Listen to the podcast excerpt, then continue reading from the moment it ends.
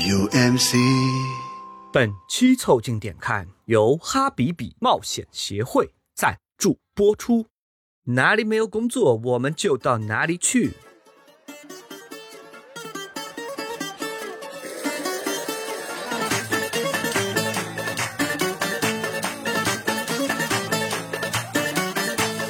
طب والمرسي ابو العباس انت حبيبة كل الناس 凑近点看，屁事没干。这是宇宙模特公司的三个小兄弟为你带来的一个向往摸鱼、寻找观点的都市生活观察播客。我是李挺，一个刚刚出埃及的胖子。我是包账号，一个一惊一乍的年轻人。我是江科，我这刚结完婚，紧接着就是一个感冒。你们可以在各大播客平台、小红书关注、订阅、凑近点看，这样你就不会错过我们的任何更新。如果听到什么地方让你脑洞大开、深以为然，也请别忘了为我们评论、转发，并且标记为喜欢的单集。如果周更的漫长等待会让你很想念我们，也可以添加到我们的微信群里来，添加小助理的微信号，拼音宇宙模特，加入到我们的听友群里来，快来玩吧！بنحس بمتعة ولا خطرت في بال طول الليل صاحية ما بتنامش باجي ما ببقاش عايز امشي وسنين تيجي وسنين تمشي وهي 哎，我刚刚 outing 去了埃及玩了一趟。哎，对这就很高级，很高级这个很高级啊李挺这个出发前还在小红书上面假模假样的问有没有推荐的博客给我听一听啊？哎，有，呃然后就有很亲切的 amigo 为我推荐了 三十四岁男未婚这期博客，推荐大家去听一下，还不错。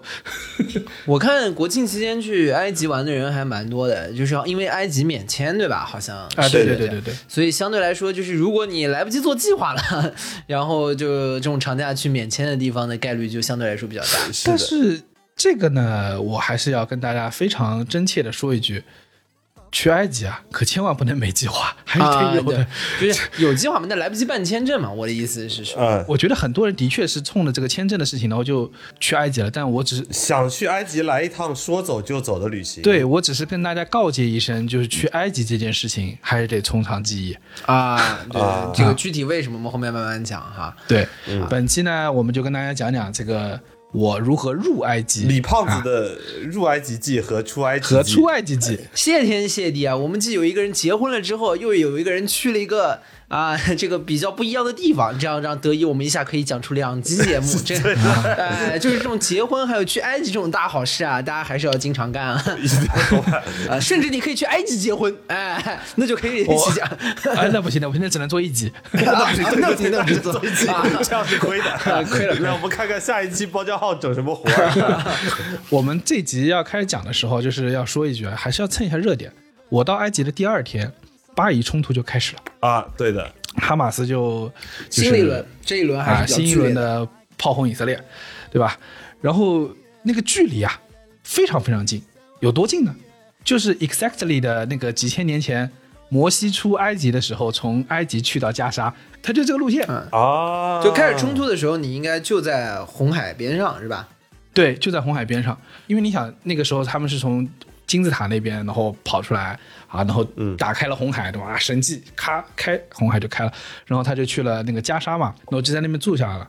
这个距离在基督教里面，它的历史里面，犹太教、基督教他们的历史里面，这是属于出埃及记的重要的篇幅，最核心就在讲这个。嗯，但其实这个距离有多远呢？跟大家感官一下，就是我在那边离那个巴以冲突有多远？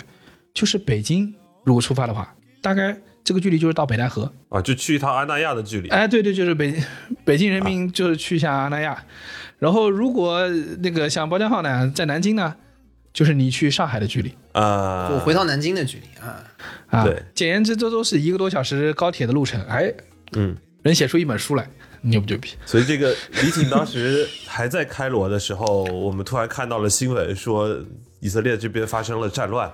啊，这个冲突的第二天，我们正好就在讨论这期播客的选题。我们第一反应是：李挺，你赶紧走，我下周播客还没录呢，别别搁那待着了，快走！那是战斗性减损了。不过你这个就是赶上了最后一班车，对吧？你说现在打起来了，大家再让你去，你心里还得掂量掂量。就你人都去了去了，你也没预到后面会打起来。啊，其实你想，在这个巴以冲突的根源，它本质上就是个宅基地的问题。就是最开始在嗯加沙沿岸那块地方有闪米特人，有博博尔人，有古埃及人，这些人其实，在古代来说是一个体系类的，都是亚非语语系的那个族群。然后，但是只是犹太人他们这个祖上就是希伯来人嘛，他们的这个运气没那么好，因为古埃及人和古巴比伦人这个这个体系里面的另外两个人种啊，他们有两条大河，啊，一边有尼罗河，一边有幼发拉底河，但是希伯来人呢就啥都没有，因此呢，他们当时就是在几千年前不行了，就决定外出务工，然后他们就去了埃及。嗯，啊，因为埃及那个物产丰饶，幅？员辽阔。文明也起得早，还有大河，嗯，它科技树点得高，它这个可以选的工种就多呀。对，然后他们就趁着埃及的内乱去埃及集体打工，结果去的人太多，啊、然后就遭到了埃及本地他们当他们的政权更加稳固的时候，就开始打压希伯来人，然后希伯来人就成了奴隶。嗯，其中那个被收养的，就是因为聪明啊，因为各方面的原因被收养的这个其中一个希伯来人就是摩西，他被收养在皇宫里面。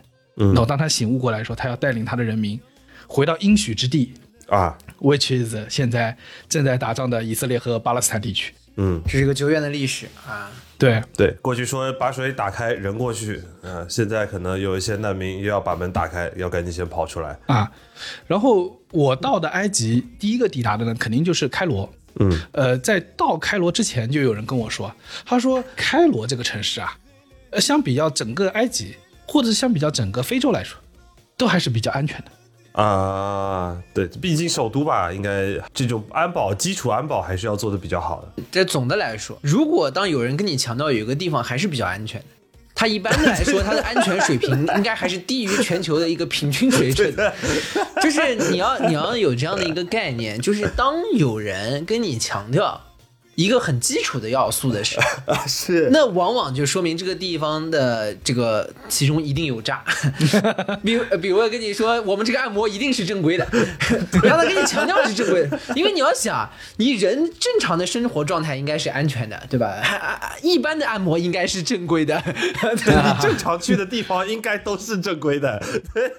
那得跟你强调这个地方安全，和你强调这个按摩是正规的是一个意思，那基本在这个平均水平以下啊。而且这个最要命是，刚刚跟你强调完，紧接着隔壁打起来了。对，这个就跟你在被你老板忽悠参加某一个项目也是一样。当你老板忽悠你说你参加这个项目一定会有回报的，也是有问题，因为你参加项目本来就应该有回报。啊是的当他跟你说他一定有回报的时候，你就知道，嗯，这个项目 是不是多少有点问题 啊？啊，所以就是 虽然说开罗是安全的，呃，是在非洲相对来说比较安全，但他跟你强调的这一瞬间，他也是在这个非洲大陆优秀的匹配机制下，可能会比较安全。对的，非洲大陆优秀的匹配机。啊，What the fuck? What the fuck? 有人要去你房间开始睡了吗？你室友来，你是？哈，就在我们吐槽呃开罗不太安全的时候，李挺在德国杜塞尔多夫的房间被一个陌生人打开了。被一个大哥打开了，这是他的房间。我操！我们在视频里面看的匪夷所思。这是为什么？他不是个服务员，他有没有人也跟你强调，德国杜塞尔多夫也是一个相对比较安全的城市啊 我？们这个酒店绝对正规，你说住三天，那就是给你三天。我震惊了。我们这个播客的素材节目效果已经开始做到了实时整活的节目。这拉满，这拉满。你下来的第一瞬间就是下飞机，你可能还没下飞机，你在飞机中你看到了整个城市的那个状态，嗯呃，你就感觉到一件事儿，黄色啊，不是那个啊，黄色，对的，嚯但是那就是沙漠的黄色。李挺当时在飞机上给我们发了那个照片啊，就是应该也是前几年北京沙尘暴最鼎盛时期你能够看到的那个状态，就是很黄很黄，然后地上呢就是一片土黄色。哇，那这是又一片很黄，然后然后非洲又不是很安全，那当地不就是又黄又暴力？很黄你不能。通过我给你看那个照片里面，从那个沙尘之中可以看到模糊的金字塔。看到的，看到的，那个你发在听友群那个照片里面是可以看到金字塔的。对，对而且就是离在天上看金字塔这个感觉，可能也是因为我没有现场体验过，所以在空中看那个照片呢，其实比我想象中的那个金字塔要小。啊，比更多的比较像是一个指压板，李挺在天上拍了一个黄色的指压板，这被你说的很疼的感觉，我大概有两三粒在地上，感觉这一脚踩上去活血化瘀了呀。呃，然后下地的第第一感受就是这个地方还是挺热的，因为在大家已经北半球已经普遍入冬降温的情况下，对，开始啊，入冬还是夸张，但是这个入秋入秋了入秋了还是秋色已深，对吧？在这个情况下，三十七八度还是挺热的。但要知道啊，这个很重要的点，开罗是位于就是所谓的文明奇迹线的北纬三十度的这条线，所以说在这条线上其实是有长江的入海口，有恒河，有开罗的尼罗河。还密西西比河，就整体上这是一个文明诞生的地方，就是也就是说，它和上海其实是在一个维度，啊，这就是一个那种巨大优势开局传送点。啊，对对对对，但是上海其实已经有点凉了，但是开罗依旧很热。在还没有出机场的时候，你就已经感受到了一种强烈的不信任感，是你对这个这个所在的地方有不信任感。为什么呢？因为出来跟你拿行李的人在跟你要钱，呃，为什么会有人帮你拿行李呢？没有人应该帮我拿行李，但是他们会有人冒出来给你拿行李。因为拿完了会找他要钱，啊，只是一种要小费的方式是吧？对，小偷小摸常见伎俩嘛，就是过来帮你干你不需要他帮忙的事情，然后找你要钱。面对他到底是对你充满热情友好，还是最终想跟你要钱之间，你会有点恍惚，因为他的神情实在是太真诚了。对，你就说拿没拿下来吧，你就说拿没拿下来，那这钱你就说给不给吧。呃，我跟他说我没有 cash 啊，啊，能混过去他。没掏出一个二维码说 We WeChat 阿里 Pay，然后我听说，就是有一个是机场的工作人员，然后给我另外一个同事拿了行李，拿完行李之后呢，他说你不用给我钱，但你帮我找个钱。他给他一张人民币，啊，说你能不能有埃及镑或者是美元给他换一下。我猜呢是上一个人啊在走的时候，给了他人民币，哎给了他人民币，他说哦，要么总归比没有好，但是拿了不知道该怎么换。没收他个手续费啥的，那你还直接反客为主中国人狠啊，还是你们福建人？狠？既然你都找我换了，那这个生意我们重新再做一做。对，然后出来之后呢，呃，在埃及的机场是没有，因为我是想说你换点本地货币嘛，我当时身上只有美元和欧元，然后我就想说百换点本地货币，但现场、就机场里面是没有那个 exchange 的地方的，啊没有那个 currency exchange 的地方这种国际机场居然没有啊，没有。不应该是常常规操作吗？对，然后这个时候呢，这个导游说：“我来帮你换。”你你听听这个整个流程你就知道，他说：“我来帮你换的这个过程是，你把钱给我，我等会儿出机场以后给你。”给你能给你变出来。然后我说你为什么不能就是，要么是你带我去那个地方，我我给你换掉，对吧？要么是你我给你你就给我了，或者你把钱拿过来，你算好了，你钱本拿过来，然后你一手交钱一手交货嘛，对不对？嗯不行，他就是要我把钱给他，然后他去换，这个过程就让人很折磨，你知道？对，因为中间有一段时间你是没钱的。对，然后但 anyway，最后呢，因为呃，这位埃及的这个导游先生呢，还是人挺好的，他是隶属于一个啊、中方的导游的旅游公司。的啊，这个旅游公司叫哈比比旅游公司，哈哈。这听起来也很很中东，听起来就非常不可靠。中东。哎不是他这他这不不不不听起来叫哈比比，意思就是瞎逼逼嘛，这是。啊，不是不是不是哈岗不是不是八岗嘛，一般我们讲哈岗八岗就是啊，这个跟所有要去那个阿拉伯地区的，呃可能是只有埃及啊，但是大概率应该是阿拉伯地区应该通用，就是去阿拉伯地区或者埃及的这个朋友啊，一定要记得这个词“哈比比”。哈比比是什么意思呢？是亲爱的对啊，啊，亲爱的就可以，啊。亲爱的就是瞎逼逼，你这个的对，亲爱的就你可以跟他随便瞎逼逼，可以，恋恋爱就是随便说，可以的。所以你见人就是要套近乎，你这个别人美国喊那个 bro 哈 Mate 啊没呃对不对？他们说哈比比啊，啊，Amigo 哈比比 amigo amigo 啊，我们的 Amigo 埃及分会就应该叫哈比比啊，哈比比群啊，啊凑近点看哈比比群啊。但你想，这个你来一趟中国，接你的导游来自于宝贝旅游公司，你好像也心里有一点虚的。对，所以 anyway 就是虽然这个过程让人恐慌了一下下，但是他还是用行动证明了他是一个真正的哈比比。啊，是的，是的，他是个真正的哈比比，果然就是 在国外还得靠中国人，对吧？然后再往后，我们就去去到了酒店，到酒店，我跟大家说一个感受，就是这个对整个城市或国家的这个不安全感或不信任感怎么产生的呢？你在路上看到的一切，可能也就是一个呃欠发达的地区，呃欠发达的城市，这也很正常。你有时候去欧洲也不觉得那边有多发达，对吧？但是区别是什么呢？到了酒店之后，那个大巴到了酒店，然后这个酒店是有铁门拦起来的，哦，不是那种就细的铁门啊，是那种钢筋门啊。啊，感觉可以可以防火箭弹的。啊，有点像那种监狱的那个大门。监狱的门，监狱的门，啊。对对对。嗯，呃，by the way，我上一次见到这种门是在澳洲的犹太人学校。啊。啊、啊，我不知道为什么，但是上一次是类似这个情况。然后那个门是一个非常大的铁门，然后呢，在埃及就发生了我第一个感受到的一个埃及常态，就是每一件事都需要大量的沟通，我不知道他们在沟通什么。就是那个门卫就要跟他，就跟那个司机就哈比比，哈比比，表白吧，如果你中间还掺杂了一些哈比比，啊，这个跟我们呃可能解放前那个状态一样，就是两边先相对一个暗号，就是天王盖地虎，那么宝塔镇河妖，连啊湖什么你是自己人，因为你是好宝贝。确定是自己人才放行。呃，还有一种可能是有没有可能是埃及语的这个语言效率相对比较低，比如他们只哎说了一，我也觉得有可能，实际上只是说了一句把门打开，说了二十分钟。对，就是他可可能说的是就是师傅送个门，马上出来，然后你哪儿的？就大概可能讲了这么久，也是有可能的。然后当他们沟通完之后，就就有两个对这个车的一个检查过程，一个是呃带了一条狗绕了一圈，警犬啊绕了一圈检查再一个东西就是警犬绕一圈，我 somehow 还当时还在我的认知范围内，我就啊刚从机场出来嘛，你也不知道这些外国人带了什么玩意儿到的阿拉伯国家，对吧？啊，下一个是比较厉害，就是他拿一个镜子，一个那个扫雷的那么一根杆子，就是头上绑一个镜子，然后绕着车的底盘转一圈。啊，怕你在底盘上面绑一些藏什么东西脏东西。对的，对，一般藏的应该什么爆炸物啊或什么对之类的炸弹什。么的进去，对，但这个行为，说实话，呃，呃没这辈子见过一次碰到。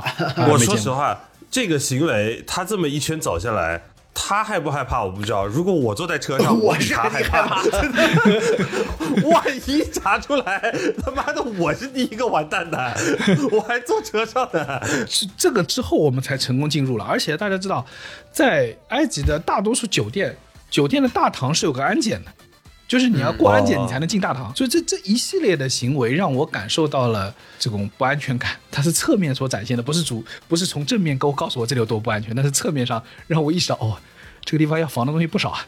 而且侧面上一直有人跟你旁敲侧击说这里相对比较安全，对，相对比较安全。你就会觉得在他妈别的地方会不会更吓人？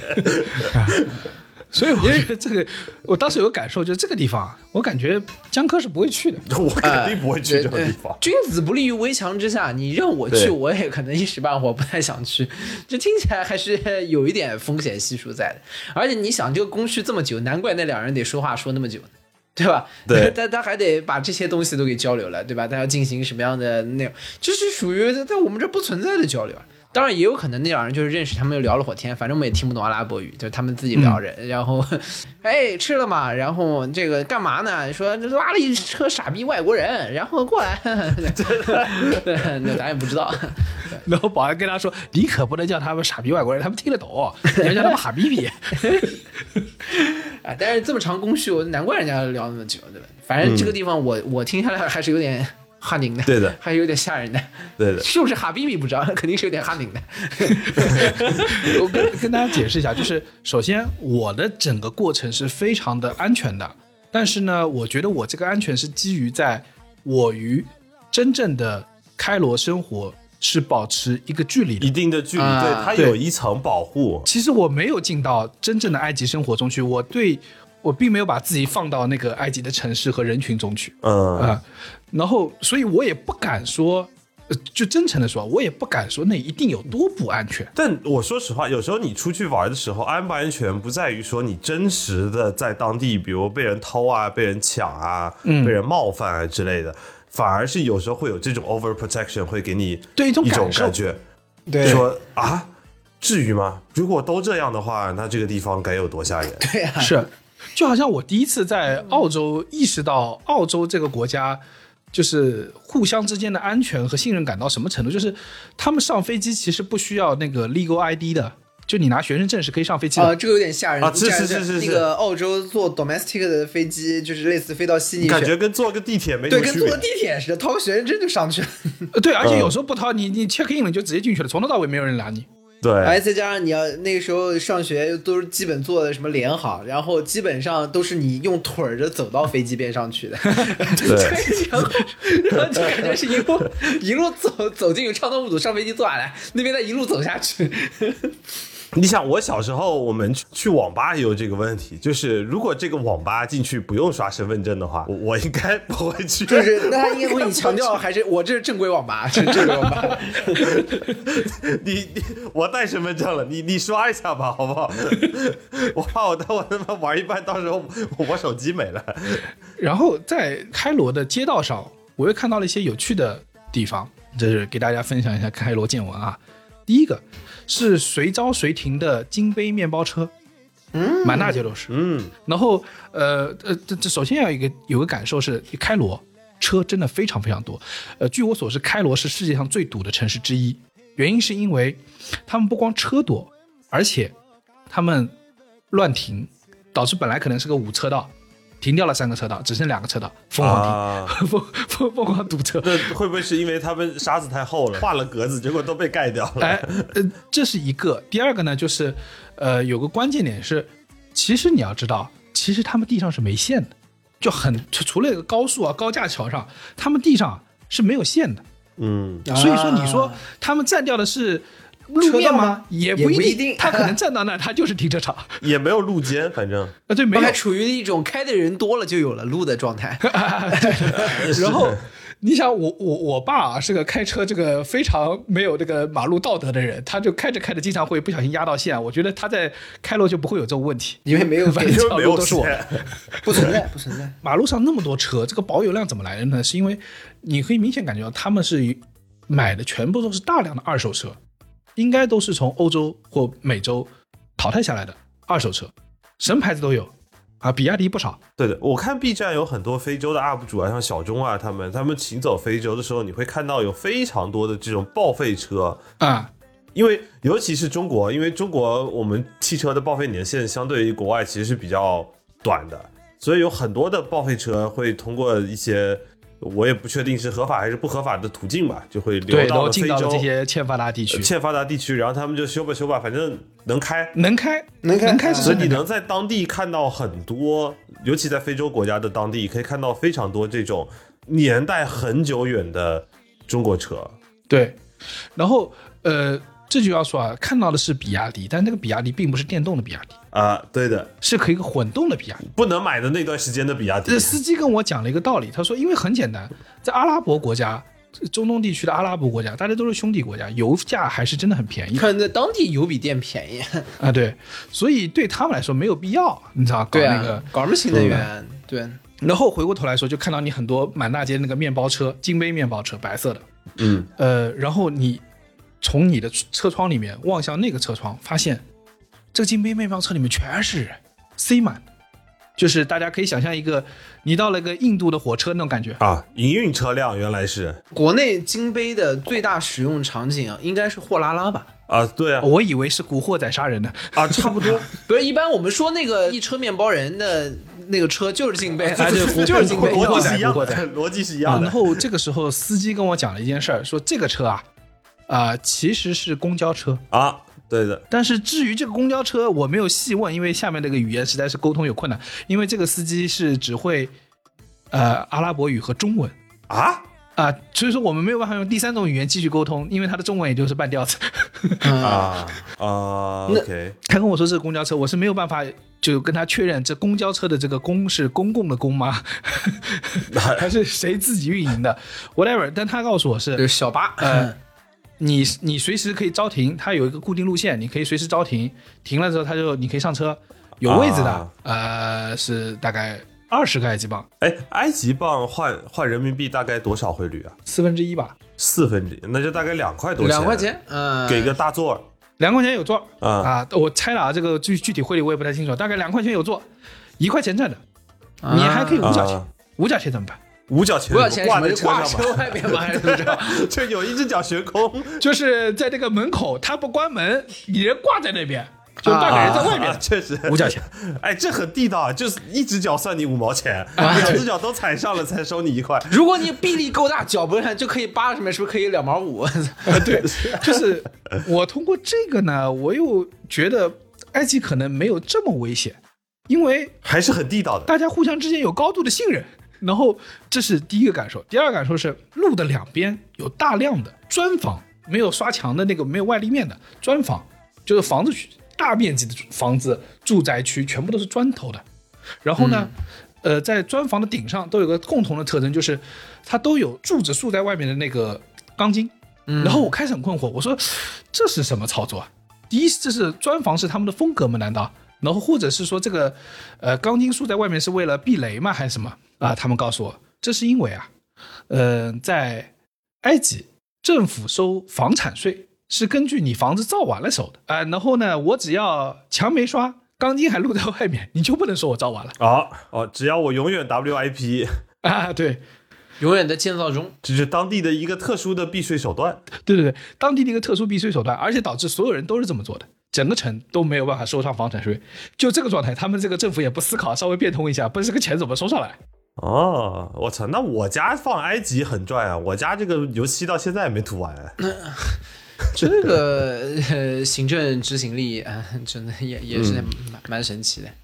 然后同样的，在这个住住宅这个事情上，我还经历过一个区段，那个区段终于看到，哎，不是砖房了，而且很漂亮，就是当然是那种就是古代巴比伦还是古代埃及那种感觉的那种建筑，古式建筑的这个一个很大的城城寨，嗯，那一刻感觉很漂亮。然后，呃，手机开了 Google 看了一下，这个地方就是著名的死人城，又叫卡拉法。啥意思啊？什么叫死人城呢？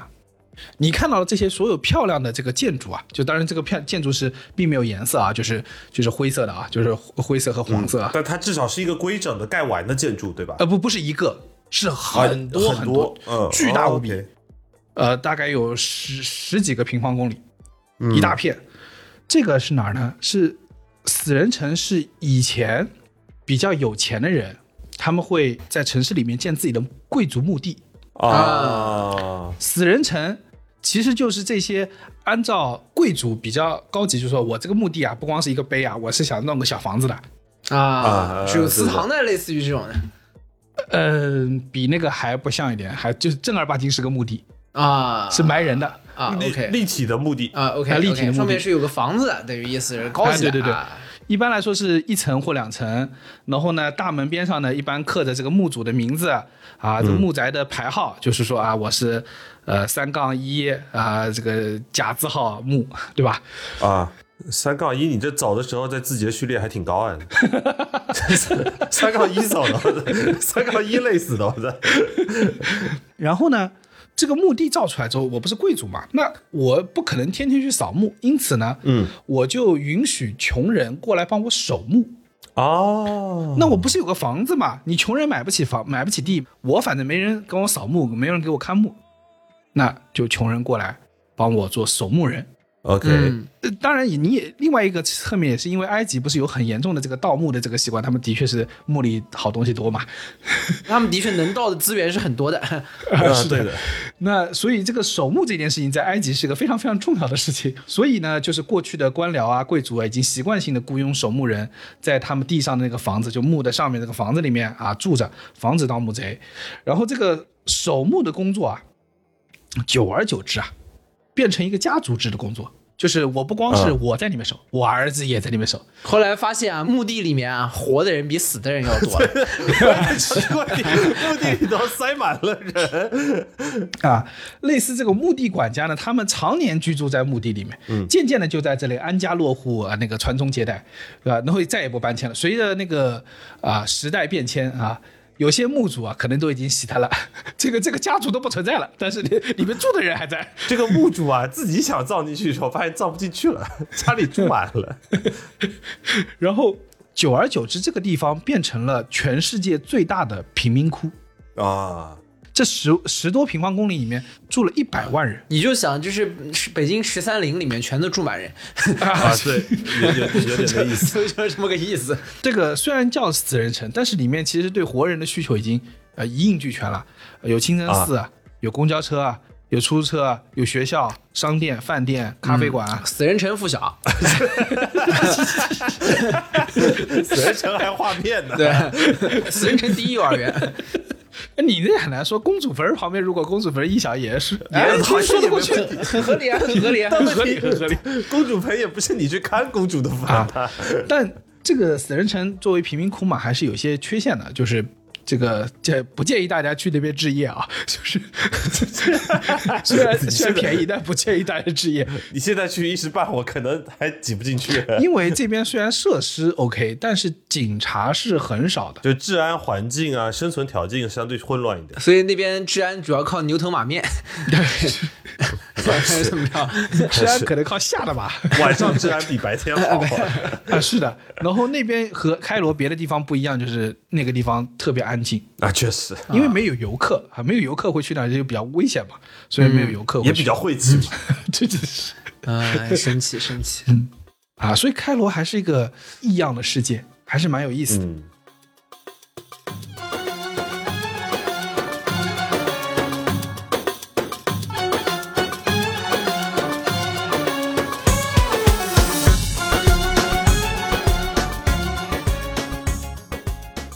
然后当天晚上就吃了开罗著名的网红店，嗯，一个进去的时候第一感觉那是个大饭店，就九十年代的大饭店。确实啊，那那不然？对，然后墙上有什么啊、这个中东王储啊，什么谁谁谁在那儿吃饭的照片，啊，用饭合照啊，这个就听起来像是这种，我们这家店绝对地道，绝对正宗。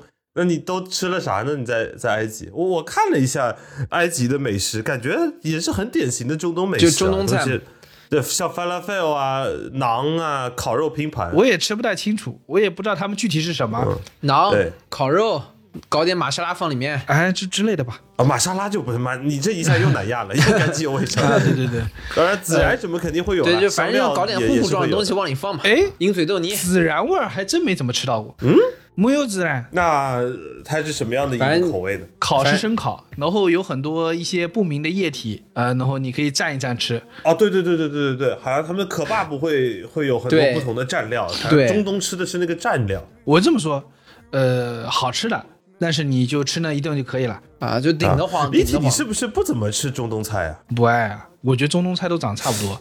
哎，但我还可以啊，你还记得我们上次去吃土耳其菜，不是蛮好吃的？对我也是愿意吃中东菜的，我觉得中东菜烤肉还是很攒劲的。啊，我知道啊，就那些嘛。哎，我发现一个问题，李挺在吃这件事情上保守程度主，要是他不接受你们福建的火爆双脆。这甜的也不吃，对肉也不吃。对啊，李挺在这个美食的品类下面，到到现在可能还没有走出余杭区，我估计。对对对，还是要相当于。包浆浩去选夜店，我去看电影。呃，对，就是因为没有什么这方面的经验。对，地中海菜我是可以的，但是一旦过了地中海，进入中东地区之后，我就不大行了。啊，一直延伸到我国新疆地区之后，我才可以开始接受。哦，烤包子手抓饭你吃了，烤包子啊，那吃了，是啊，那可以，那可以，那可以啊。然后呢，我们呃为什么我刚刚说吃一顿还可以呢？就是因为我们不小心吃了两顿，发现这个 不行了，一样的受不了了，我们要吃点好吃的。于是乎，所有的同事一起努力在，在开罗寻找什么是最好吃的，然后在小红书上啊、大众点评上啊找一圈，最后在小红书上找到了一家店。我们被这家店的店名所震惊了，觉得这家店应该是最好吃的，因为它叫巅峰一串。嚯，对啊，中文中文阿拉伯中文啊，巅峰一串，中文呃这个阿拉伯巅峰一串，鬼看得吃烤串，啊？不，他吃的是云南米线。那跟串有什么关系呢？我不知道他这个串是为什么，但是你这个行为让我想起的就是翟老板一直跟我说，他想要回英国，原因是因为他在纽卡斯尔吃到了他这辈子最牛逼的水煮鱼一样。就老纽卡斯尔水煮鱼啊，真是突出一个地道。你给我讲的这么有理有整的，居然是纽卡斯尔的水煮鱼，我为什么要飞几万里地陪去吃水煮鱼？然后我们就是跟包车的司机说我们要去这个位置，给他看了 Google 地图的位置。到了之后，我们所有人震惊了。有多巅峰呃，首先第一个，你没有看到店，啊？啊，对，周围一片除了有树之外，长得就像是。有各位啊，大家很多人在装修的时候追求叙利亚风，那个地方就是从外立面到内部全部都是叙利亚风，啊 就是战损风。感觉被炸过这个地方，你知道吧？然后我们在找，这个时候看到有一家店，它不能叫有一家店，是有一家人开着后门儿啊，是还是这个私厨嘞？哎，只有这一家人开的后门，所以我们进去探了一眼，发现一个中国人一闪而过，是这家了。啊，你然后你刚才说你们叫巅峰一串吗？就你叫哎，他说是巅峰一串是是是这儿。啊啊可以。可以然后我们坐下就，呃，吃了，就是在我同事评价以来是史上最好吃的云南米线。啊啊，那可不是嘛，跟那个纽卡斯尔最好吃纽卡斯的水煮鱼一一回事儿。一样。我我的感受是在如此危难的情况下，吃到什么都会觉得是最好吃的。如果有家乡的味道，肯定是加成了。那你们没有问这个老板 为什么要叫巅峰一串吗？没有问，因为呃，老板除了我们散一眼看到之后，从此以后接触我们的就都是那个埃及小哥，啊，啊啊老板也忙是一些就是会一些不地道中文的埃及小哥，比如他会说可乐，会说雪碧，啊会说米线、！OK OK，啊鸡爪，That's it，没了。然后在搞到一半的时候，同事们就说：“来埃及一天多了，没有酒，就一点没有这个放松度假 outing 的感觉。哦，埃及也是一个阿拉伯国家，是吧对但是其实马路上是有卖酒的，有是有卖酒的，但是呢，我们不知道我们在哪儿，我们更不可能知道我们哪儿能买到酒，我们就问小哥嘛，我就埃及小哥问他说：“那个 beer beer 有有没有？” 哪哪里有秘鲁？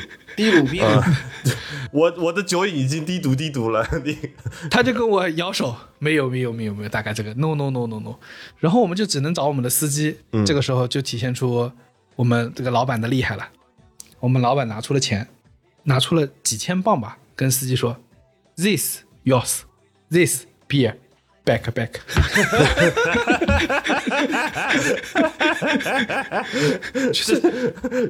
这主阿拉这下突然不好使了。真的，他没有给人思考的空间，你知道那个司机愣住了，说哦好，然后司机就拿酒去了。哇，那你们这酒买多少钱？你等于你一千，那就除四分之一，等于给了他两三百块钱，让他去给你买酒，两三百人民币等于是差不是这么多，贵吗？那可能四十分之一。啊，那是四十分之一。那之前，那你那个十磅可以做一个，那也就是说几毛钱就可以做了。啊，对，大概是吧。那我也不知道，反正是的确是给了，呃，最少给了两千磅。李公子出门确实是蛮不看钱，可以可以可以啊。这个中间又再次让我们感受到了另外一件事，就是埃及人可能并不如我们所侧面感受到的那么危险。原因是因为埃及司机在帮我们把酒拿回来的时候，他只拿了我们给他说 yours 的部分，他剩下那个买酒的钱，那个找的钱，他是要给我们的。然后我们说留给他，他说 no no no no no no，哦，啊还是很淳朴的就是还是感受到一些淳朴的。契约精神。嗯哪里还是都是有好人的，哪里都有好人有坏人，这很正常。对我估计他也有非常那个虔诚这个的信仰，只是挡不住我们这个太霸道了。this yours, this beer。第二天我们就去了金字塔，那这个去埃及必须要啊，去的。那肯定要去一趟的。就这个指压板，到你也不能去完之后真的就是个指指压板吧，还是要进去看一眼的。金字塔最重要的特色，真的就是如大家所说的，对于名胜古迹的一个重重要的描述，就是不去会后悔，去了可能更后悔。哦，金字塔真的是一个这种感觉，为什么呢？因为你到了金字塔的那个景点的时候，你会发现这是一个三不管地带，啊，它有人收门票，但除此之外，金字塔就是三座被散落在沙漠里的三个土堆儿，就也没有什么旅游配套，没有。那他那他评不上五 A 级景区的。也也没有什么在旁边有一个人会把你打扮成法老的模样拍照，呃拍照没有什么对龙椅也上面，没有没有没有啊，有卖那个木头的青龙偃月刀吗？也没有是吧？也没有，也没有那种什么丢一块钱硬币，然后你坐上去可以滴赌滴赌晃一天的那种。那那个长长长沙大商场有卖吗？没有也没有是吧？那不行，那不行，那唱的不行，那确实不行，确实没人管。只要在我们这儿都配上。我只能说，我也没有深度的 engage 在这个景点里面，因为这个景点实在给人一种三不管无政府的一个状态，你知道吧？哎，李挺啊，我看你给我们发的这个照片，它这个金字塔周围一圈好像也没有什么围挡之类的，连路都没有，我感觉。我从后面进去，阁下如何应对？你可以从城市里面过去，然后是买门票进去的。有经验的同事跟我说，因为有些人已经去过非洲了嘛，有些好像我们有同事是在非洲有长期的务工经验的，他跟我们说，啊，只要你脚力好，你绕一圈，从那边过去，那边没有门。啊，也进去了。也能进，也能进。就你看到那个金字塔，就大家经常因为看到是三座金字塔和胡夫的那个就爷孙三个金字塔，那是最著名的嘛。但其实每个金字塔和金字塔之间大概走路要有二十分钟的路，啊，说远也不远，啊其实主要是天气不太好。呃，就也不是太远。然后呢，但是呢，如果你要绕一圈呢，就大概你要走个走个一个小时，你是一定能绕进去的。啊，总能给你找到缝。不是缝，那边全一望无垠的沙漠，你想怎么走怎么走。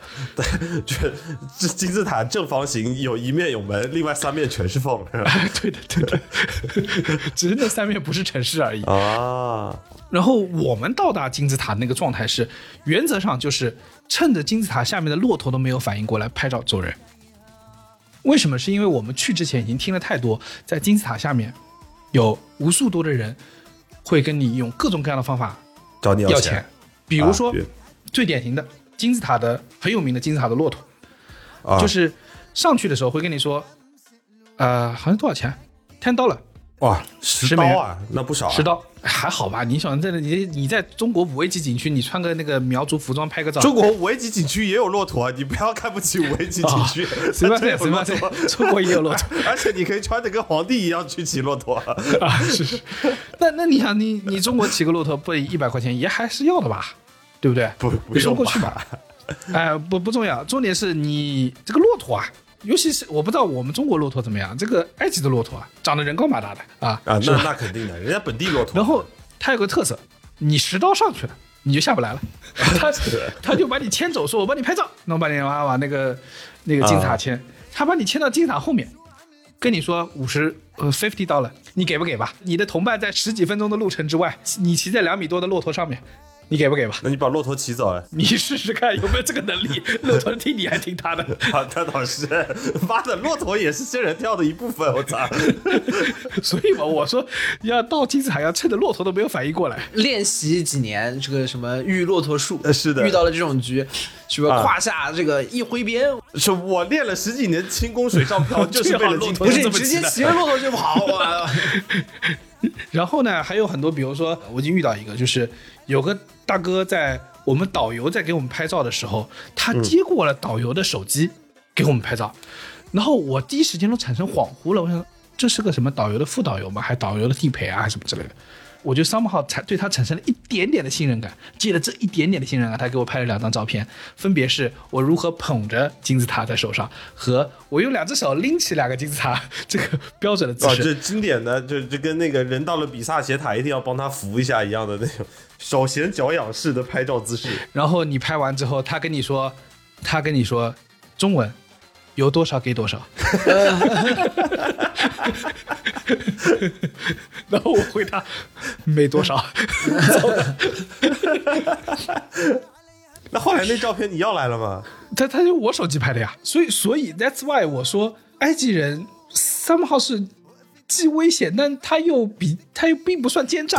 呃就还是有一点那种朴素的要钱观，就不是，它是一种不是很嗯上进的一种要钱观，就是我就随便要一下，万一呢？而且它突出的就是一个君子爱财，取之有道。我 只找你要是有道我付出劳动的那一部分。我要是稍微有一点黑，我把你手机偷走都可以。啊，是的，是的。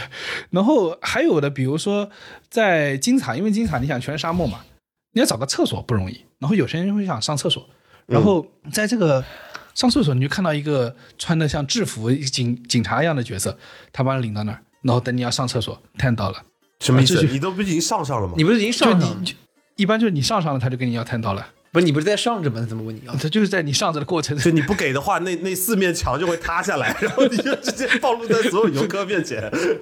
你上都上了，不给他又能怎么样那？他不让你走啊！子弹一脸，妈了个头！哇，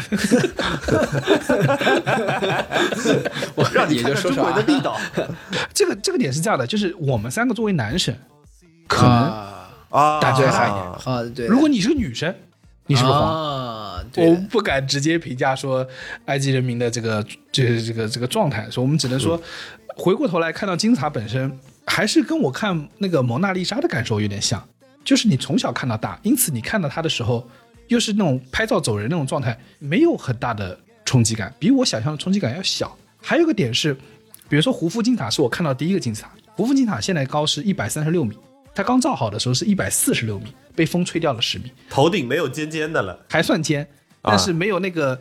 原来它是光滑的，但现在已经看到是全是石头堆起来的，就是它外面的光滑那一层已经全没了。外立面都被风腐蚀。哎、外立面没了。他儿子的那个好像还有个头，就头上的外立面还在。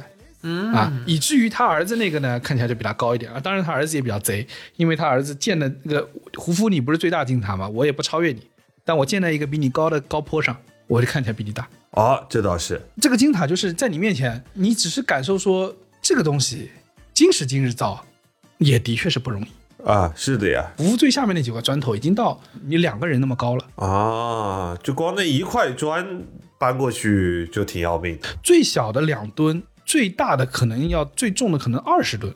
我操，一块石头啊！然后胡夫金字塔要五百万块石块，我就觉得还是，而而且你要知道，这个石块并不是这个开罗本身的，是尼罗河上游来的，嗯，好像是在什么，我也不知道在卢克索还是在什么地方，就是是另外一个地方来的。你说这个法老也是挺挑的，就是你造嘛造了，你就地取材嘛好了，他不要，不地道了。他要从上游搞。对，不地道，不地道。但是即使如此啊，据据我们那个导游说啊，就是一直传言说造这个胡夫金字塔需要十万人，其实是不需要的，因为他们有非常巧妙的技术，从内部用斜坡把它那个弄上去。嗯，然后至于这个石头呢，他们也可以用尼罗河沿岸。因为用水运会快很多，而且也节省人力很多。对，是快很多，只是我自己想象的，我觉得也没那么容易，两吨呐、两吨的东西，它没有船的情况怎么运？那其实有很多的这个故宫的一些木材也是走河里面，从不，木材可以，但你不觉得就石头，就你放尼罗河就下去了吗？拿究极手再抓出来，然后然后拖过去，直接塞尔达给它粘在一起。那挺难的。然后他说，呃，我们经常会认为胡夫金字塔这些大型的金字塔是通过呃使用压榨奴隶的这个过程来造的，其实不是。大多数的民夫全部都是农民，啊、而农民在那个年代是就是跟中国有点像，就是农民是有户有有户口的，就自由民嘛。啊，相对社会地位还是有保障的。哎，有点社会地位的。然后，因此他们来造这个金字塔是用不了十万人，他们只是有比较巧妙的方式。然后呢，所有的工人每九天可以休息一天哦，还要调休。这个跟那个中国古代也是的嘛，就跟上朝一样嘛，啊，上朝十日一朝，十日一朝，啊十十天休息。可见他们比我们比皇上还是轻松一点。多歇一天，各有各的累吧，可能。各有各的累，各有各的累，我不敢这么说。人家这是真正的搬砖。呃，然后再之后我就看到了这个狮身人面像，狮身人面像的脸反正已经被打的差不多了。其实他本来是头上有条蛇，下面有个下巴的，但现在这个脸就是已经被糊掉了。据说以前好像什么欧洲的部队在这儿拿他的脸当试枪的靶子在用，我觉得嗯是很奇怪的心态。就拿这个练练爆头啊。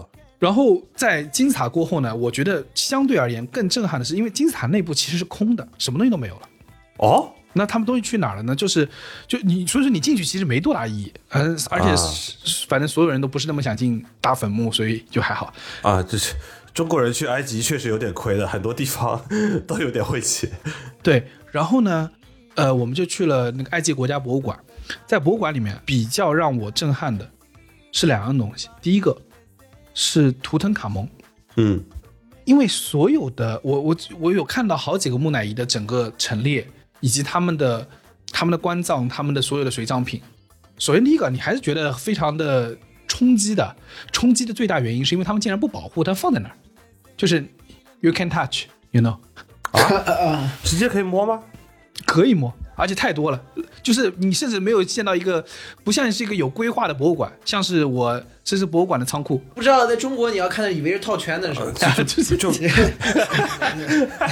你要放着套圈的，哎，套到你就拿回家。庙会，我操，潘家园的庙会啊，对，就就是全部都罗列在那边，然后你你周围可能有十个那个法老石棺，你知道吗？就是感觉法老石棺是什么东西，不是很珍贵的样子。然后你可以看到外国人就对着那木乃伊在那哇拍照，中中国人应该不大至于啊。哦，对，也也不一定啊。我之前去大英博物馆的时候。就是整个大英博物馆人最多的地方，就是人围的、围观的、凑热闹围的最多地方，就是木乃伊的地方。对，它这是它几个比较重要的展品嘛。嗯嗯。大英博物馆又是另外一种奇怪的癖好，那大英博物馆特别喜欢把别人门拆走，动动不动就把什么一个城门拆过来，很莫名其妙。然后呃，看了很多这些就是法老的棺葬和他的木乃伊之后呢，你进到图腾卡门那个房间，你就知道哦。这个人是有点东西。首先，图腾卡蒙，你想这个人他九岁继位法老，到十九岁就死掉了，他可能是被谋杀的。但是他的房间里是正儿八经的黄金，嗯，就是黄金制品，真是陈列开的。因为很多法老的那个金冠啊，就他那个男的法老要四层，就他那棺材有四层，就最下面一个金棺，然后再再一个木的，再一个什么石头的，再一个陶的什么之类的。他那个金棺一般来说都是铜镀金，但是图腾卡蒙好像是纯金，然后眼睛是红宝石还是什么宝石，巨牛逼。然后你在看到这个的过程啊，你觉得还感受到就那个年代他们对金子的这种崇拜，以及对嗯雕琢的事物的这种精细度，是觉得有点震惊的。因为你想那个是多少年前？那个图特卡蒙四千年前了。对你这个跟我们的那个取向不太一样。实话说，你像呃，我们之前国内海昏侯墓啊，嗯，也出土了大量的金饼、金块儿。但实际上，我们在中国古代来讲，我们的这种丧葬里面用金子啊是比较俗的。用黄金是俗的，用玉比较好，对，是比较俗气的，就是我们对吧？比较雅，喜不喜欢这么赤裸的东西，对吧？用玉啊，用其他的东西会会多一些，所以这各个地方的追求其实不太一样。在反而我们中国的墓葬里面，金可能还真的不是最高级的。嗯，我觉得可能是因为他们崇拜太阳神呐什么之类的缘故，就他们对亮闪闪的东西可能更加有这个偏好吧。对，因为因为你想海昏侯。对吧？你听这名字，已经是个蛮昏的人了，对 他不是个特别重要的，对吧？就是他不是一个，肯定不是一个特别呃容积一时的一个状态。然后你你回头想，就是为什么图腾卡蒙可以留下这么多就珍贵的棺葬物？一个很重要原因是，就是众所周知的原因，就是因为图腾卡蒙的墓是有。著名的诅咒的，就是在图腾卡蒙的墓，在一九二二年被英国那种考古学家，哎，我也不是很想说这些人是考古学家，就是啊，是 就英国那些英国佬们啊，打开的时候，在图腾卡蒙的那个墓穴外面就看到了写着诅咒的铭文，上面写着：任何怀有不纯之心进入坟墓的人，我要像饿死一只鸟儿一样扼住他的脖子。啊，三号这个地方也挺奇怪，任何怀有不纯之心。那纯洁的心进去是不是没事啊？就是我我来就是为了偷，我纯粹为了偷，我纯粹是为了偷，一点杂念没有。不是，我们还是要修炼这个王阳明的这个心学，就无心光明啊。对啊，我们就可以在这畅通无阻，你知道吗？的确是这个这个英国佬霍华德卡特和他的一起合作的伙伴卡纳冯勋爵在打开之后呢，啊，双双喜他了啊啊！其中卡特还拿走了一个图腾卡蒙的。一个小匣子，这个匣子上面写着“死亡之翼将降临在那些敢打扰法老睡眠的人”。然后，一九二二年不打开了吗？一九二三年四月份就死掉了。所以这个事情是另外一个程度上，就是为什么他的墓被保存的特别完好，就是因为大家很多人很害怕他的诅咒。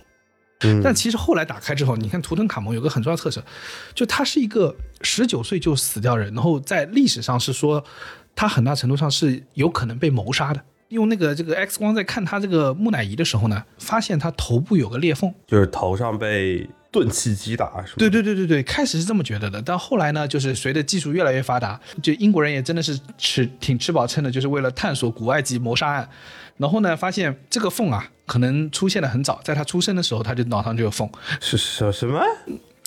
对，因为古埃及法老们，他们为了保证他们血统的传承，他们是有大量的就是乱伦的联姻的。任何用呃王室之外的联姻方式来淡化法老那个血脉的，都是不被祭司所允许的。所以他们经常出现那种啊、爸爸娶女儿，这个呃你听希腊神话就就懂。就他们更加剧烈。所以因此，当后来再再去分析那个图腾卡蒙的 DNA 的时候，发现一个很重要的特色：图腾卡蒙是个畸形族，就他那个脚已经到不撑一根杆子，你可能就没有根拐杖，你可能走不了路。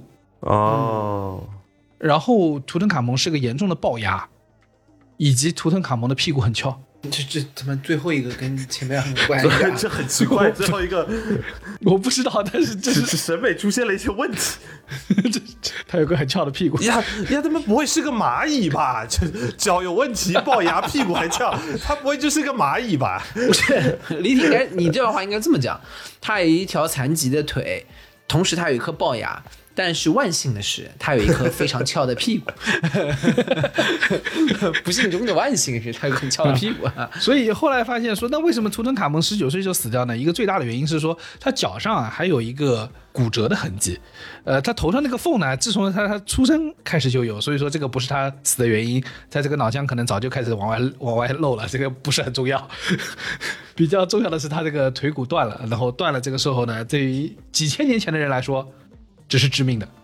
啊，对的，这是第一个图腾卡蒙让我震惊的地方。第二个有个震惊的地方是什么呢？在国家博物馆里面，我看到了大量的关于如何制作就是木乃伊的文书，有两面墙那么多啊，学了一门手艺来了。啊。我们的导游我解释啊，呃，by the way 提一句，导游是北大毕业，啊，是给你换钱的那位导游吗？不不不是是另外一位导游，这个介绍这个需要有学识。对，他是一位就是开罗大学和北大的交换生，然后所以他北大毕业的。所以这位导游是专业的了。那，专业专业专业对。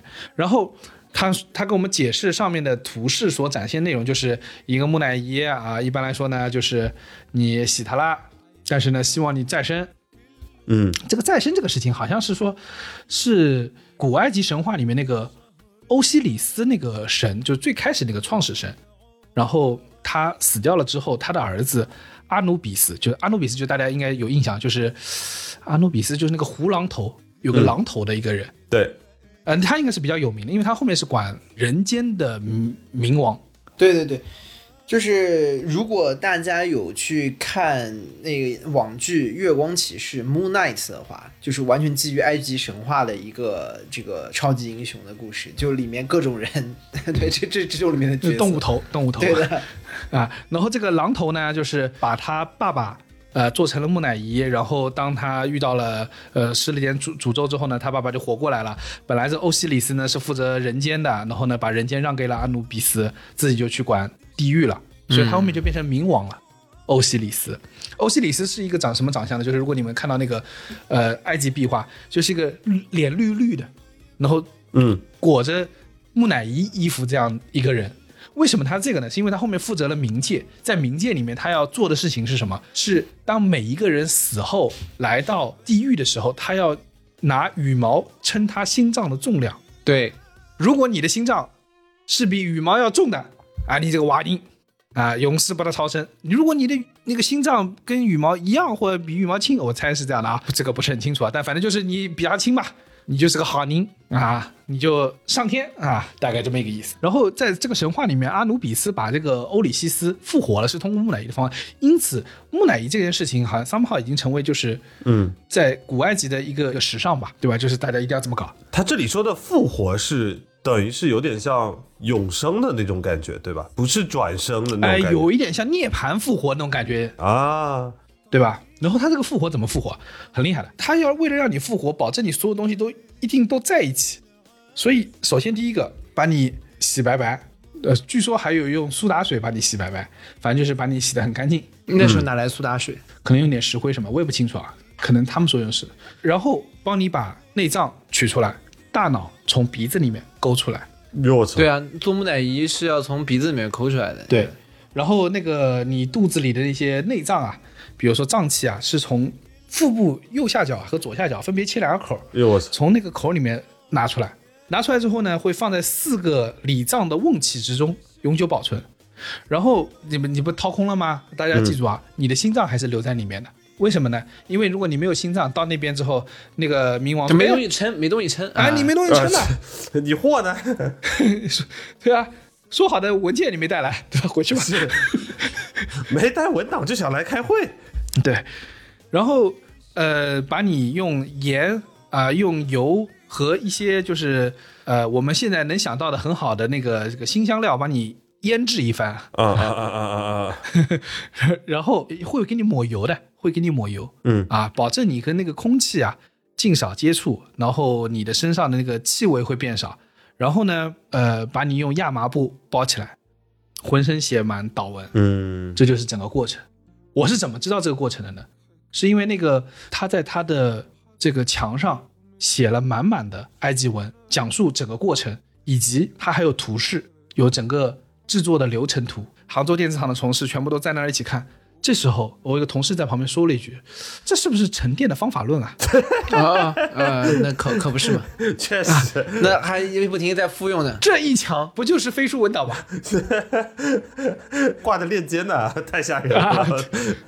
是吧？这你当你尤其看到流程图的时候，就觉得哇、这这这太熟悉了。这四千年前是当一个专项来做，厉害的，厉害的。好，回去到时候你们学下来，看你们后面哪位高管用得上啊？然后这个时候啊、我另外一位同事说，这篇文档存了四五千年，我们三年前的文档就找不到了。这就说明谁写的有用，谁写的没用，一目了然。所以在整个过程，就是我还是感受到，就是埃及有那种的确有让你探索的这种强烈的吸引力。毕竟异域风情嘛。对对对，唯一的缺陷是你是否敢在开罗待更久。啊，是的，因为这个地方绝对正规。对，然后呃，所以我开罗待完之后，我就很快，其实我开罗正经八百待了就是一个整天，嗯然后第二天我就去了沙姆沙耶赫啊，这个城市，我非常非常非常推荐大家。首先，这个城市是哪儿呢？就是大家要知道，埃及是一个在呃在认知中是一个是苏伊士运河西面，在非洲大陆上东北角的这么一个国家，对不对？嗯但其实啊，它不是的，它中间还有一个西奈半岛，连接着它和沙特的那个半岛。加沙就是加沙和那个什么约旦和西岸，大家听西奈半岛接壤的地方。呃，沙姆沙耶赫其实是在西奈半岛的东南角，嗯它是和沙特半岛之间隔着一个红海，所以那个地方有个特重要特色是，它其实连承担航运的功能都不多了，因为航运都会走走那个西奈半岛的西面嘛，走苏伊士运河嘛，那块海特别特别特别的干净。啊，那很适合度假啦。嗯，而且这个地方你知道这个有多适合度假？二零一一年的时候，穆巴拉克下台，被政变了，下台了啊、那个下台之后呢，他离开了开罗的第一站是到了萨姆沙耶河，嗯，呵，哎、并且在那边宣布我下台了。当了一辈子总统，还不能享受享受了？嗯，而且很有渊源的是，一九九九年的时候，巴以双方其实在沙姆沙耶赫签订了沙姆沙耶赫备忘录。嗯这是当时你想那个时候还是阿拉法特，应该好像还是阿拉法特还在的时候，是作为中东路线图的一个很重要的和平进程。所以说，沙姆沙耶赫是被认为是非常非常重要的和平之城。哦，那为什么会在埃及这种氛围中出现这么一个度假胜地、海边度假胜地？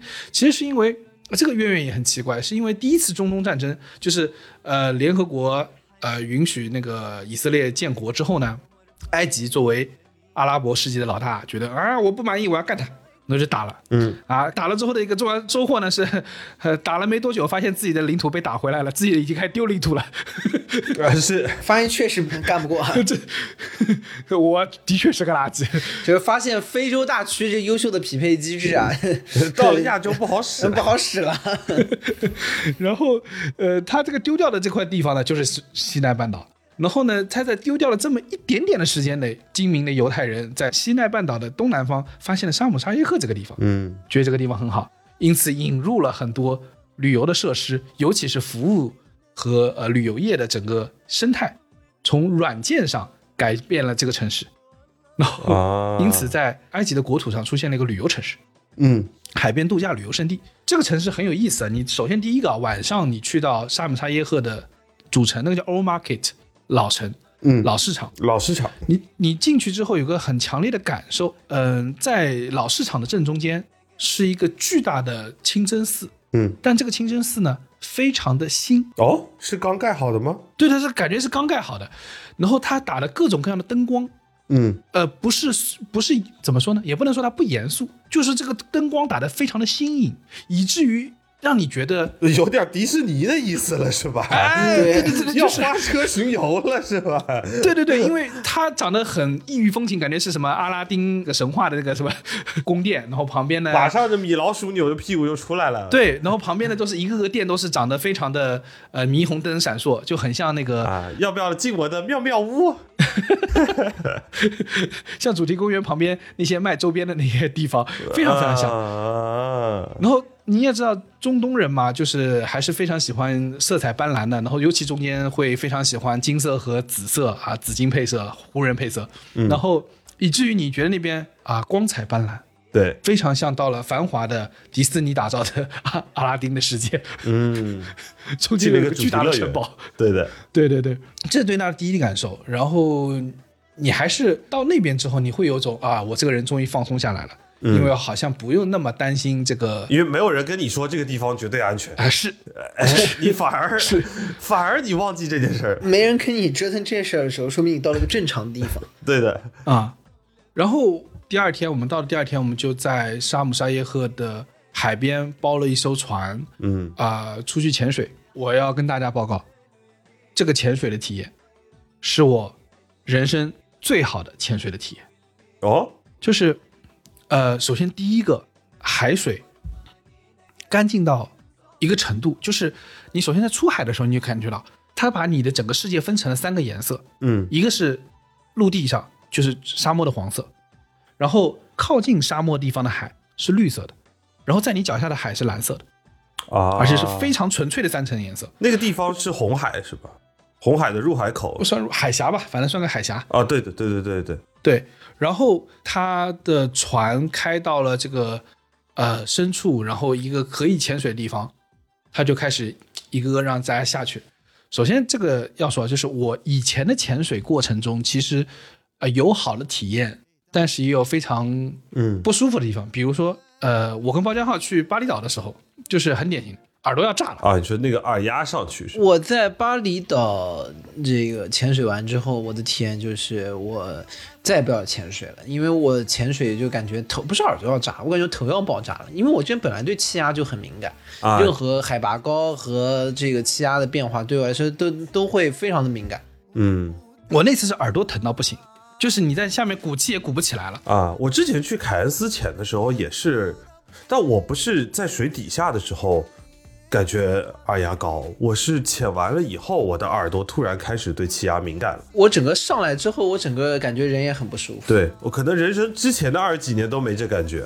而且有人说过了，说什么潜水的第二天不能坐飞机的。呃，我估计可能跟这个也有关系。我好像是潜完第二天、第三天没有，而且这个头要爆炸。哦在凯恩斯潜水啊，中间插一个，如果你在澳大利亚的凯恩斯潜水啊，那水底下有一个伴游，是一条巨大的苏梅鱼。嗯，他是说好的嘛，他是伴游，他收费的嘛。呃，鱼没收费，但是你如果想要拿你跟那鱼拍的照，就要收费。啊，就是正常的潜水的体验，我理解应该是你跟潜水教练手挽手的下去，然后他带着你在下面玩，然后在那儿呢有个内应，就是一条巨大的苏梅鱼，它会跟在你游的那个过程，在你身边来回游。啊，上然后我中，间有一段时间一下没注意，那大哥在我头上。上中了，给你转两圈。对我中间没注意，大哥在我头上，我头磕到他，那鱼他妈肚皮巨硬，我操！我头那一下，我头有点要爆炸了，我 好他妈听起来这鱼应该不好吃 的。长得也不好看的。大家如果玩过动森，应该有有幸能够钓起过那条鱼，长得不是很好看的。我跟你说，我这次体验有什么不一样？你刚刚说潜水的时候，不是那个教练都会跟你手挽手下去吗？嗯，我之前有手挽手下去的，我有在黄金海岸是那种就是教练跟你面对面下去的，他一直在你面前说下不下，上不上，这好不好，对吧？啊，对，也有，也有，也有，两种都有。但这次不一样，我这个潜水教练水平真的高。啊。你全程他在你上面，你根本看不见他，你以为你自己在游的，然后你也不花力气，但是他能盯着你，对，然后他会把手伸到你眼前来跟你说是不是 OK，是不是往下？哦，有点那种第一视角那种潜水游戏的感觉，有一个手给你做啊，对。对对对对，有个手会伸到你耳，也就旁边 NPC 说、是否你个 OK，OK 啊是否继续？啊，哎，这有点意思。对，然后他，你感觉他是拎着你在走，你知道吧？但是，但你自己在里面不知道啊。你尤其是我坦白说，哪怕呃潜了很多次水，第一下下去的时候，还是有一点点紧张的，对的，对的。还是有点点紧张的。嗯但是很快他就让你适应了这个环境，而且它下去的这个速度非常非常好，以至于你可以不断的调整自己的气压。潜水，我我不知道包浆号有没有试过这个状态，就是我有一次潜水的过程中，眼睛进水了。我不仅眼睛进水了，我在水下嘴里面的那个、啊，你那儿漏了是吧？不是叼的氧气的东西从嘴里面掉出来了，我操！你做大师！然后就呜，一瞬间没氧了，哎，然后然后其实它就在你的正前方三十厘米，你把捞回来的塞嘴里就行了。但是你知道你在水下还是有点压力的，但你就捞不回来。对。伸手一够，哎，没够着，又没够，又没够着，然 后我，然后这个时候包浆号脑中想：我操，我不会是要死了吧？要死脑子里开始过那个了，我 对的，然后把第三够了，然后塞回来，吓死了。我其实在思考一个问题，因为在水下没有办法讲话，是不是他在问我 O 不 OK 的时候，我下意识的时候张嘴说 OK，所以我现在已经想不起来他为什么会掉掉那。就彻底不 OK 了呀。这一次我跟你说，这个整个过程非常 smooth，导致我眼睛进水的时候，我非常淡定的，就顶就是上就按按，然后然后喷气，然后把水弄出去。而且这个过程中，你知道，就是我又发生了跟上次一样的一个小情况，就是不光眼睛进水，我在这个按下水的过程中，我忘记掉嘴巴不要呼吸了，我就嘴巴又呼吸了一下，所以我喝了一口小咸小咸水一小口盐水进去。然后大家要知道，就是，呃，在你潜水如果前面没有任何喝到海水的情况下，你喝到第一口海水，哇，怎么这么咸？啊，但是你又不能张嘴说对，说完又不 OK 了。啊，对，因为整个过程非常的 smooth，所以导致我可以在那个过程中，就是赶紧拿那个嘴巴就 把口水挤出来一点，然后 跟它中和一下，再吞下去。这就是一个好的潜水体验，就让你自己都觉得安全。对你整体都不慌，然后你往下去的过程中，到了那个礁石那边，它要让你穿过一条就是礁石中间那个走道。我走到走到中间的时候，发现哇，这个地方竟然真的长长得像海报里面一样，就是海报里面的那个珊瑚礁。举个例子啊，比如说在三亚潜水、巴厘岛潜水下去呢，你说有没有珊瑚礁呢？是有的，但是是灰色的。啊，对的，嗯，对吧？就是所以 somehow 我我认为啊，大家那些就是海报里面拍的照片，可能都是 P 出来的，就是他们把一点点有一点点颜色那个珊瑚礁把 P 颜色 P 成什么样子了。但其实我这次就是真的看到了彩色的珊瑚礁，哦，而且有很多彩色的鱼，就是啊、小黄鱼啊，就像小丑鱼，然后呃还有那个就是整体是银的，在尾巴那个地方有点黄色，肚子那边有点黄。我想说那个是不是黄鱼啊？你还是没走出余杭区，你还是想吃江浙菜 你。还是没走出这个呃点菜的那个区。哎，它停在我面前，它没有动哎，他们那条鱼就停在我面前不动，就是成了一个队形，然后在我面前不动。我当时第一瞬间说，哦，这应该挺贵的，我抓一条，然后。然后我伸手，再发现那个就海里的距离，你自己没有法估计嘛。你伸手，哎，发现哎，好，还还隔了一段时间呃，。是的呀。你觉得他没动，是因为你也在动啊？对，然后呃，再往后呢，你需要去到更深的那个珊瑚礁的地方的时候呢，那个教练是怎么做呢？他是双手拎着你的脚，拎着你脚脖子推你下去。啊，所以说我下降的速度特别快。然后在我下降的过程中呢，就当然一方面我我我有我有余力去控制我自己的气压这些的，更重要的是我在下降过程中，我突然看到那个旁边的珊瑚礁特别漂亮。这时候我看到，我大概是垂直往下九十度那个状态啊，我看到有条鱼跟我一样，也是九十度在往下。它也是伴游，凯恩斯那个套路一样啊。对的，不，但是我在那一刻啊，我就是你知道刚下去的时候，你还在紧张你的呼吸，还在就是我还捏着鼻子，生怕自己鼻子呼吸，然后水进去了嘛，就是还在紧张这个。到后面我的呼吸越来越平稳了，然后到当我在被教练往下垂直推下去的时候，我感觉我呼吸已经是非常非常正常了。然后我看到旁边的鱼，它是九十度的在往下游的时候，我就觉得这是一种前所未有的自由的感觉，就是你觉得天地不是天地的方位，对他来说哪儿都是天，哪儿都是地，嗯，对，就它可以垂直往下游，它可以垂直往上游，嗯这根本不用在乎任何所谓的方圆规矩，不需要。嗯，但我还是不会去再潜水的。我记得之前潜水的时候，我印象里最好的体验也是我在潜我在水底下翻了一个身，看了一眼水面哦，我也看上面了啊，那个时候感觉很好。啊，我那我看上面觉得不好，原因我看上面发现，我、操，同事在浮潜呢，他拿着脸看着你呢，是吧？就是下面看的时候特别美丽，然后他又我操，我变成鱼了。跟大家非常就是虽然包浆号不愿意，但是跟大家非常强烈推荐沙姆沙耶赫的潜水，嗯，而且那个时间有点短，我们大概只潜了三十多分钟。深潜一般差不多这个时间。对，而且你要知道，这三十多分钟是非常就是 quality 的三十多分钟，嗯因为你大概有二十多分钟是正儿八经在水下面，而且还挺深的，十十米、十几米的样子。差不多，差不多。所以我我跟大家说，就是真的很建议大家去这么做。而且因为我后来才知道，就是我那个潜水教练啊，他是埃及啊、海军陆战队的哎啊、所以他就是他那是开始跟我们介绍的时候，就有种美国大兵的感觉，啊，就是那种就是啊，trust me, bro，那种就是就是我会 look after everything 啊，你不要管那种感觉。嗯你说你没气了，他跟你说坚持一下。Don't be a pussy。对的在那个之后呢，萨姆沙耶赫我的这个终点就终在他们的著名的这个咖啡馆，悬崖咖啡馆法夏咖啡那边。嗯法夏咖啡很厉害啊，这个地方在小红书上也好火啊。啊，是是是，它非常合理，在小红上火，因为它非常适合拍照。啊，对的。对我看那照片，这这才像长得像迪士尼呢嘛。啊，这像是迪士尼的那个。如果刚才李挺说的是那个户外主题公园，这个法沙咖啡的图看起来就像是一个室内的馆。啊，对你到那儿的时候，你觉得啊、非常非常的漂亮，感觉是个魔幻世界。呃，它整个咖啡馆都是红的。呃，somehow 它虽然叫咖啡馆，但它其实是个酒吧，啊，只是可能埃及不直大接说卖酒适合主打可能不太酒吧对合适吧？嗯哎，所以它叫咖啡，但其实能点到酒，而且那个环境非常非常的好，加上它的音乐，甚至让你觉得有种这个用红尘来描述它都有点轻了，你知道吗？这已经不算是红城了吧？世世外桃源。嗯，说不上来我觉得在这种这个第三世界国家，当你在这种环境当中的时候，其实最合适的描述就叫“朱门酒肉臭啊，路有冻死骨这 这为什么我说啊，这个小红书上滤镜的重要性啊？如果大家在那个小红书上去搜一下这个法沙咖啡，能看到有些人白天去拍那个地方。哦，我看到之后我也那个地方震惊了，白天原来长这样，是刚被炮打过、啊。也是叙我们刚才在准备节目的时候，我顺着李挺这个关键词去搜，我说这地方有什么好看的？但像是我爱去的，他好压逼啊！我 怎么全是那种垃圾老爱去的地方？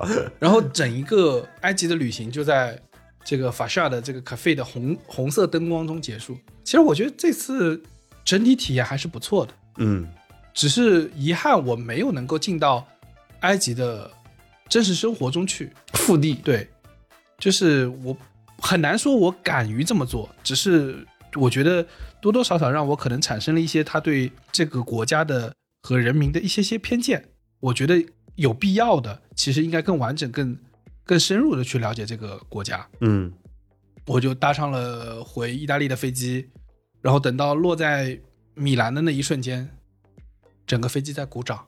我不知道他们在鼓什么掌，是又回到了 回到了文明世界。对外外国人一直以来是不是都是这样嘛？就飞机降落是要鼓掌，我们这一帮航班绝对正规，绝对安全。绝对安全，绝对安全。啊，这期就是我的出埃及记。呃，当我们以后去到别的城市的时候，可能也会找机会和大家一起分享看世界。